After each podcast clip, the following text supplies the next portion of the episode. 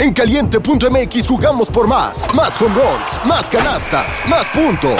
Vive cientos de deportes durante todo el año y los mejores eventos en vivo. Descarga la app, regístrate y obtén mil pesos de regalo. Caliente.mx, jugamos por más. Más diversión. Promoción para nuevos usuarios de GOV de GGSP 40497, solo mayores de edad. Términos y condiciones en caliente.mx. Una producción de Drop. Advertencia. Cierra la puerta y métete debajo de tus sábanas, porque la historia que te voy a contar puede resultar muy perturbadora. Escúchala bajo tu propio riesgo. Bienvenidos temporistas. Soy Dan Tempo y esto es Historias de terror antes de dormir.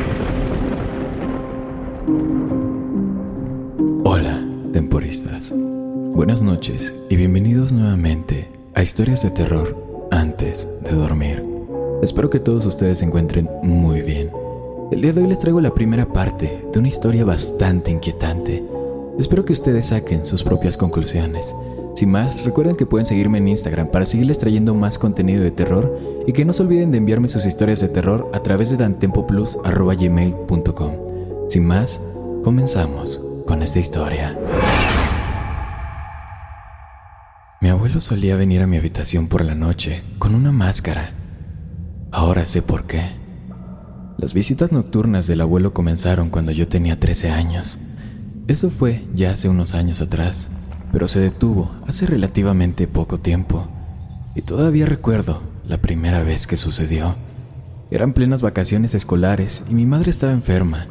Que mamá estuviera enferma no era algo que me molestara demasiado en ese momento. Era algo bastante común algo a lo que ya estaba acostumbrado en ese entonces. Todos los meses pasaba lo mismo. Papá venía a mi habitación y me decía que mamá no se sentía bien y que tendría que irse por un tiempo hasta que hasta que ella se sintiera mejor. Luego se marcharía con ella en su coche y la recogería unos días después. Nunca supe a dónde fue, ni tampoco supe a dónde iban. A veces llegaba a casa con rasguños en los brazos, pero aparte de eso, nunca vi ningún otro síntoma. Cuando papá iba a buscarla, yo esperaba junto a la puerta a que volvieran. Esperaría a que ella reapareciera y me tomara en sus brazos. Te extrañé tanto, Cubito. Siempre me decía de esa forma, plantándome besos en la cara. Te amo tanto. Mi nombre es Jaime, pero desde que tengo memoria, mamá me llama Cubito. Es su apodo para mí. Todos los meses la misma rutina. Mamá se enferma, se va por un tiempo y luego regresa como si nada pasara. Pero el verano que cumplí 13 años, las cosas cambiaron. La rutina cambió, porque esa fue la primera vez que comencé a quedarme en la casa del abuelo. Mi abuelo es un hombre corpulento, de barba blanca y cabeza rapada. Es originario de Sheffield y todavía tiene ese acento norteño profundo y brusco. Se comunica principalmente con gruñidos. Vive solo en las afueras de la ciudad, en una antigua cabaña destartalada. Casi nunca lo veíamos cuando yo era pequeño y cuando lo hacíamos, siempre temía las visitas. Él verdaderamente me asustaba. Sin embargo, cuando tenía 13 años ya no le tenía miedo, o al menos eso es lo que me decía a mí mismo. No, la razón por la que protesté cuando papá me dijo que esta vez me quedaría con el abuelo mientras mamá mejoraba fue porque no quería salir de casa, quería estar cerca de mis amigos. Los niños que conocía en el pueblo salían a trepar los árboles y daban paseos en bicicleta. Si estuviera encerrado en la cabaña del abuelo, no me lo hubiera permitido y estaría triste todo el tiempo. Pero papá no quería saber nada de eso. No me dio ninguna razón por la que tenía que ir ni me respondía a mis protestas. Solo me dijo que sería bueno para mí pasar tiempo con el abuelo. Luego me metió en el coche y nos fuimos. 45 minutos más tarde estaba parado en el umbral de la cabaña del abuelo, levantando la mano para tocar. Papá ya se había marchado. Estaba tratando de decirme a mí mismo que ya no era un niño pequeño y que no había nada de qué temer pero cuando la puerta de la cabaña se abrió con un chirrido y la gran sombra del abuelo cayó sobre mí, no pude evitar que mi corazón latiera más duro en mi pecho. La cabaña del abuelo era vieja, los techos eran bajos y el mobiliario mínimo. Las alfombras eran cosas antiguas y apoyadas que parecían levantar diminutas nubes de polvo cada vez que se ponía un pie sobre ellas. El baño tenía moho negro subiendo por el panel pintado. El papel en sí estaba húmedo y descascarado y en algunas zonas se había despegado de la piedra. Entrar en la habitación fue como entrar en una cueva. Mi dormitorio no era mucho mejor. Estaba justo en la parte trasera de la casa y solo tenía tres muebles, una cómoda de roble, un armario destartalado y una cama individual en un rincón. Recuerdo que mi corazón se hundió en el momento en que lo vi. Curiosamente, aunque puedo imaginarme la casa del abuelo con suficiente claridad, no recuerdo mucho sobre cómo pasé mis días ahí, especialmente durante esa primera visita. Creo que la mayor parte del tiempo nos mantuvimos fuera del camino del otro. El abuelo estaba en el salón viendo televisión o leyendo, y yo estaba en mi habitación hablando por teléfono, aprovechando al máximo la única barra de 4G que pude encontrar en la cabaña. No recuerdo si hablamos mucho entre nosotros o qué dijimos, si es que lo hicimos. En su mayoría, todo eso era borroso. Lo que sí recuerdo son las noches. La primera noche en particular, le dije al abuelo que estaba cansado y que me iba a acostar temprano. Él gruñó algo en respuesta. Luego pasé un poco de tiempo en mi habitación, en Snapchat y YouTube. Los videos tardaban muchísimo en cargarse, pero hice eso antes de irme a dormir. Me desperté en algún momento de la noche. La cabaña estaba en silencio a mi alrededor. Oía las hojas del abedul susurrar con el viento en el jardín trasero. Pero eso era todo. La luz de la luna se filtraba por un hueco entre las colinas. Me incliné para revisar mi teléfono y vi que eran poco más de las dos de la mañana. Por alguna razón me sentí... me sentí completamente despierto.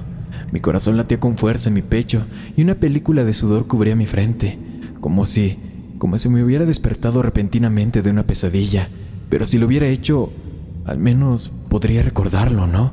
Intenté relajarme, intenté recostarme y dejar que el sueño me invadiera de nuevo, pero en la cabaña del abuelo, relajarse no era algo fácil de hacer.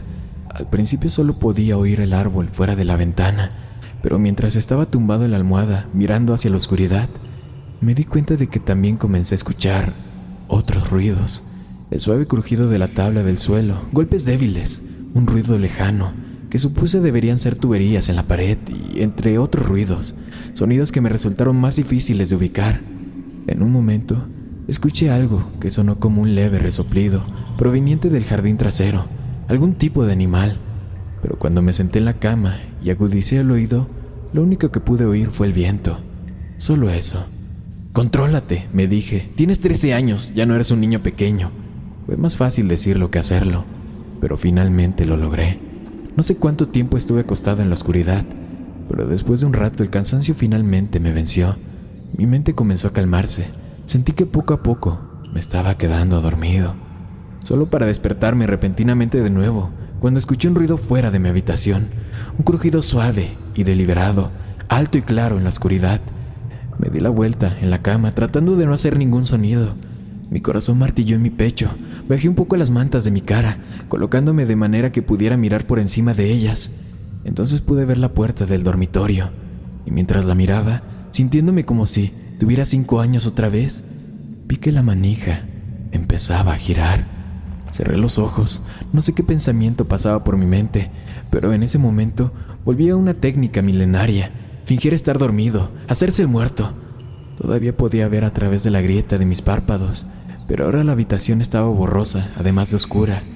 Me quedé quieto el mayor tiempo posible, tratando de mantener mi respiración normal. Durante unos segundos no pasó nada, no hubo más sonidos y entonces, justo cuando empezaba a pensar que, después de todo, tal vez lo había imaginado, la puerta se abrió. El abuelo estaba en el marco. No pude distinguir su rostro, pero reconocí su enorme mole. Estaba completamente quieto llenando la puerta de arriba abajo, respirando pesadamente, en el silencio. Solo te está vigilando, me dije. Ha venido a comprobar que estás bien, eso es todo. Pero mientras el pensamiento pasaba por mi cabeza, vi algo que hizo que se me helara la sangre. Vi algo que me hizo respirar profundamente y tensar todo mi cuerpo bajo las sábanas. La forma de la cabeza del abuelo no era correcta. Todo estaba mal. Incluso en las sombras borrosas, lo incorrecto era inconfundible. Su silueta sobresalía en lugares extraños, abultándose alrededor de la mitad inferior de su rostro de una manera que, que no podía entender. Abrí los ojos una fracción de centímetros más, incapaz de evitarlo. Y lo que vi no hizo nada para calmar el miedo que se arremolinaba en mi pecho. El abuelo llevaba puesta una máscara, una máscara negra, Cubría la mitad inferior de su rostro, dejando espacio en la parte superior para que sus ojos me miraran. La máscara cubría su boca y su nariz, con múltiples correas a cada lado que se extendían desde sus mejillas hasta la parte posterior de su cabeza. Parecía una de esas máscaras contra la contaminación que la gente a veces usa en las grandes ciudades. Cerré los ojos completamente, me obligué a inhalar, luego exhalar y luego volver a inhalar, agradable y lento. Mantuve mis oídos atentos al sonido de los pies del abuelo en el piso de mi habitación pero nunca, nunca llegó. Al cabo de un rato, escuché el suave chirrido de la puerta al cerrarse y sus pasos alejándose por el pasillo. Nunca hablamos de que él entrara a mi habitación, nunca se lo mencioné al abuelo y él nunca me dijo nada al respecto. Sé lo que tampoco se lo dije a nadie más. Pensé en decírselo a mamá o a papá después de su primera visita, pero al final me quedé callado en parte porque estaba muy feliz de estar en casa de nuevo, creo, pero sobre todo porque el recuerdo había adquirido una cualidad extraña en ese momento. Era como una vieja pesadilla, medio olvidada. Todavía podía imaginarlo, pero el miedo que sentí en ese momento se había desvanecido. Era como si todo esto le hubiera sucedido a otra persona. Sin embargo, el sentimiento no duró. El mes siguiente Mamá volvió a enfermarse y me enviaron de regreso a la cabaña del abuelo. Protesté más fuerte esta vez, pero papá todavía no se doblegó.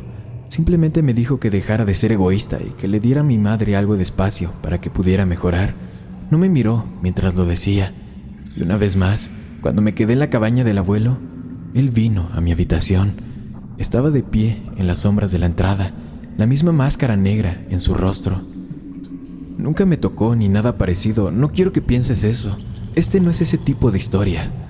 Simplemente se paró en el umbral de mi habitación, al borde de la luz de la luna, mirándome fijamente. Luego, después de un tiempo, se marcharía. El ritual ocurrió cada vez que lo visité. Ha estado sucediendo todos los meses durante los últimos tres años. Y fue ayer cuando finalmente supe la verdad. Ayer mismo, cuando por fin todas las piezas encajaron en su lugar. Cuando cumplí 16 años, comencé a enfermarme, débil y cansado, sin energía, hambriento todo el tiempo. También tenía ese salpullido espinoso en el cuerpo y parecía que me dolían constantemente los músculos y los huesos. Era verano, así que no había escuela y me quedaba en cama todo el día, entrar y salir de un sueño interrumpido, soñando. Los sueños eran vívidos y extraños. En ellos era de noche y yo corría, corriendo por el bosque lo más rápido que podía, más rápido de lo que jamás había ido en mi vida. La luna colgaba sobre mi cabeza, en el cielo negro púrpura, enmarcándome como un foco, y al final de cada sueño salía un claro. Vería la cabaña del abuelo, y justo cuando la puerta de entrada empezaba a abrirse con un chirrido, me despertaba, sudando frío. Ayer por la tarde, papá me visitó en mi habitación, vino y se sentó al lado de mi cama. Me dijo que mamá también estaba enferma y que tendré que llevárselo unos días. Me dijo que descansara mucho. Pero cuando le pregunté a qué hora volvería a casa, me dijo que no. Al menos no hasta dentro de unos días. Dijo que volvería cuando mamá estuviera mejor y que, mientras tanto, el abuelo vendría a cuidarme. Fue entonces cuando finalmente lo perdí. Estaba demasiado enfermo para enfadarme con él como es debido, pero hice lo mejor que pude Grité y grité. Le dije que no quería que el abuelo viniera y se quedara conmigo. Le dije que lo quería a él y a mamá. Lo acusé de abandonarme. Dije que lo odiaba. Él simplemente se sentó en la silla al lado de mi cama y la tomó. Me escuchó sin decir nada. El tipo parecía más cansado y viejo en ese momento de lo que jamás lo había visto en mi vida. Y cuando finalmente terminé, cuando mi garganta estaba tan áspera que no podía gritar más, me dijo algo algo que inició una conversación que nunca olvidaré. Sé que no entiendes por qué estoy haciendo esto ahora, pero lo entenderás pronto. El abuelo te lo explicará todo, ¿de acuerdo? Suspiré y me recosté contra la almohada, exhausto. No quiero que el abuelo me explique nada. Papá, te quiero aquí. Lo sé, Jaime, pero no puedo quedarme aquí. No ahora. No es seguro para mí. Abrí los ojos por completo y lo miré, repentinamente alarmado. ¿Qué, ¿Qué, quieres decir con que no estás seguro? ¿Soy contagioso o algo así? No, no, nada de eso. Es solo que yo en ciertos momentos del mes tengo que... Suspiró de nuevo y volvió a mirarme. Sacudió la cabeza una vez más. Realmente es mejor si tu abuelo te explica todo esto, Jaime. Tu madre también puede ayudar cuando regrese. Puede que yo sepa más sobre esto que la mayoría, pero en realidad no sé nada, no como ellos. Sentí la necesidad casi abrumadora de extender la mano y sacudirlo. No entendía nada de lo que decía. ¿Qué es lo que necesitan explicar? Yo dije. ¿Puedes por favor decirme qué carajo está pasando? Mi papá suspiró de nuevo, se levantó y caminó hacia la ventana de mi dormitorio. Luego miró a través de las cortinas. Hay una gran luna ahí arriba esta noche, ¿verdad? Dijo, después de un momento. Ni siquiera ha oscurecido y ya puedo verla. Se quedó mirando a través del cristal durante un rato y luego se volvió contra mí. Me volvió a mirar. Jaime, ¿sabes que tu madre se enferma cada mes? Él dijo. Sabes que tiene que irse por un tiempo hasta que se mejore, ¿no? Asentí, por supuesto que lo sabía. Está bien. Bueno, la razón por la que tiene que irse es porque tiene esta esta rara condición. Solo aparece de vez en cuando y es bastante fácil de predecir cuando va a suceder. Pero eso es lo único que puedes predecir a su edad. Pueden llegar, bueno, a tu madre le resulta difícil hacer ciertas cosas, supongo. Le resulta difícil actuar de cierta manera. ¿Qué, condición tiene ella? No entiendo. Tu abuelo te lo explicará mejor que yo, entiende. ¿Por qué él? ¿Por qué no puedes simplemente decírmelo? Porque él también lo tiene. No entiendo por qué no puedes. Hice una pausa, de repente procesando lo que mi padre acababa de decir. Espera, ¿qué dijiste del abuelo? ¿Dijiste que el abuelo también lo tiene? Papá sintió. Después de un momento se sentó al final de mi cama. Pasó una mano por su cabello. Eh, es genético, Jaime. El abuelo lo tiene, tu mamá lo tiene y tú también lo tienes. Lo miré fijamente, sin estar seguro de haberlo escuchado correctamente. Yo, yo tengo qué? Sí, tú lo tienes. No es una mala condición exactamente, pero es algo que debe manejarse con cuidado.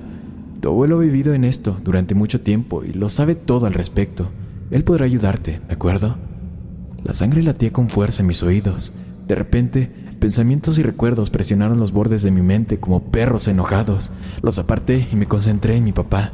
Es por eso que ¿Comenzaste a enviarme a su casa todos los meses para que pudiera conocerlo mejor, para que pudiera ayudarme con lo que sea que tenga?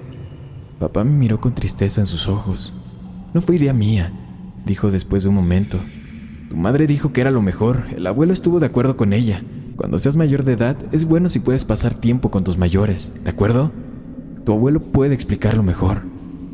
Reprimí otro impulso de gritarle, Todavía no entendía realmente de qué diablos estaba hablando, o al menos la mayor parte de mi mente no lo entendía. Al mismo tiempo, sin embargo, algo estaba empezando a molestarme. Imágenes y recuerdos circulaban por las afueras de mi cerebro, fuera de la vista, monstruos alrededor de una fogata. Pasé saliva. Dijiste que no era seguro para ti, dije, después de un momento. Cuando mamá se enferma, dijiste que no puedes estar cerca de ella. Papá hizo una pausa y luego asintió con la cabeza. ¿Y, qué es lo que pasa con el abuelo? ¿Estoy seguro yo con él? Papá abrió la boca y luego la volvió a cerrar. Él frunció el ceño. Tu abuelo es mejor para lidiar con sus síntomas, dijo finalmente. Ha tenido más tiempo para acostumbrarse a ello que tu madre, pero no, todavía no estarías a salvo, no del todo. Entonces, ¿por qué estaría a salvo? exploté. ¿Por qué me enviaste para quedarme con él de todos modos todo este tiempo? ¿Es por eso que atrapé esta maldita cosa? No, no. Te lo dije, es genético. Naciste con eso. Y además tu abuelo nunca te haría daño. También tomamos precauciones adicionales en las peores noches.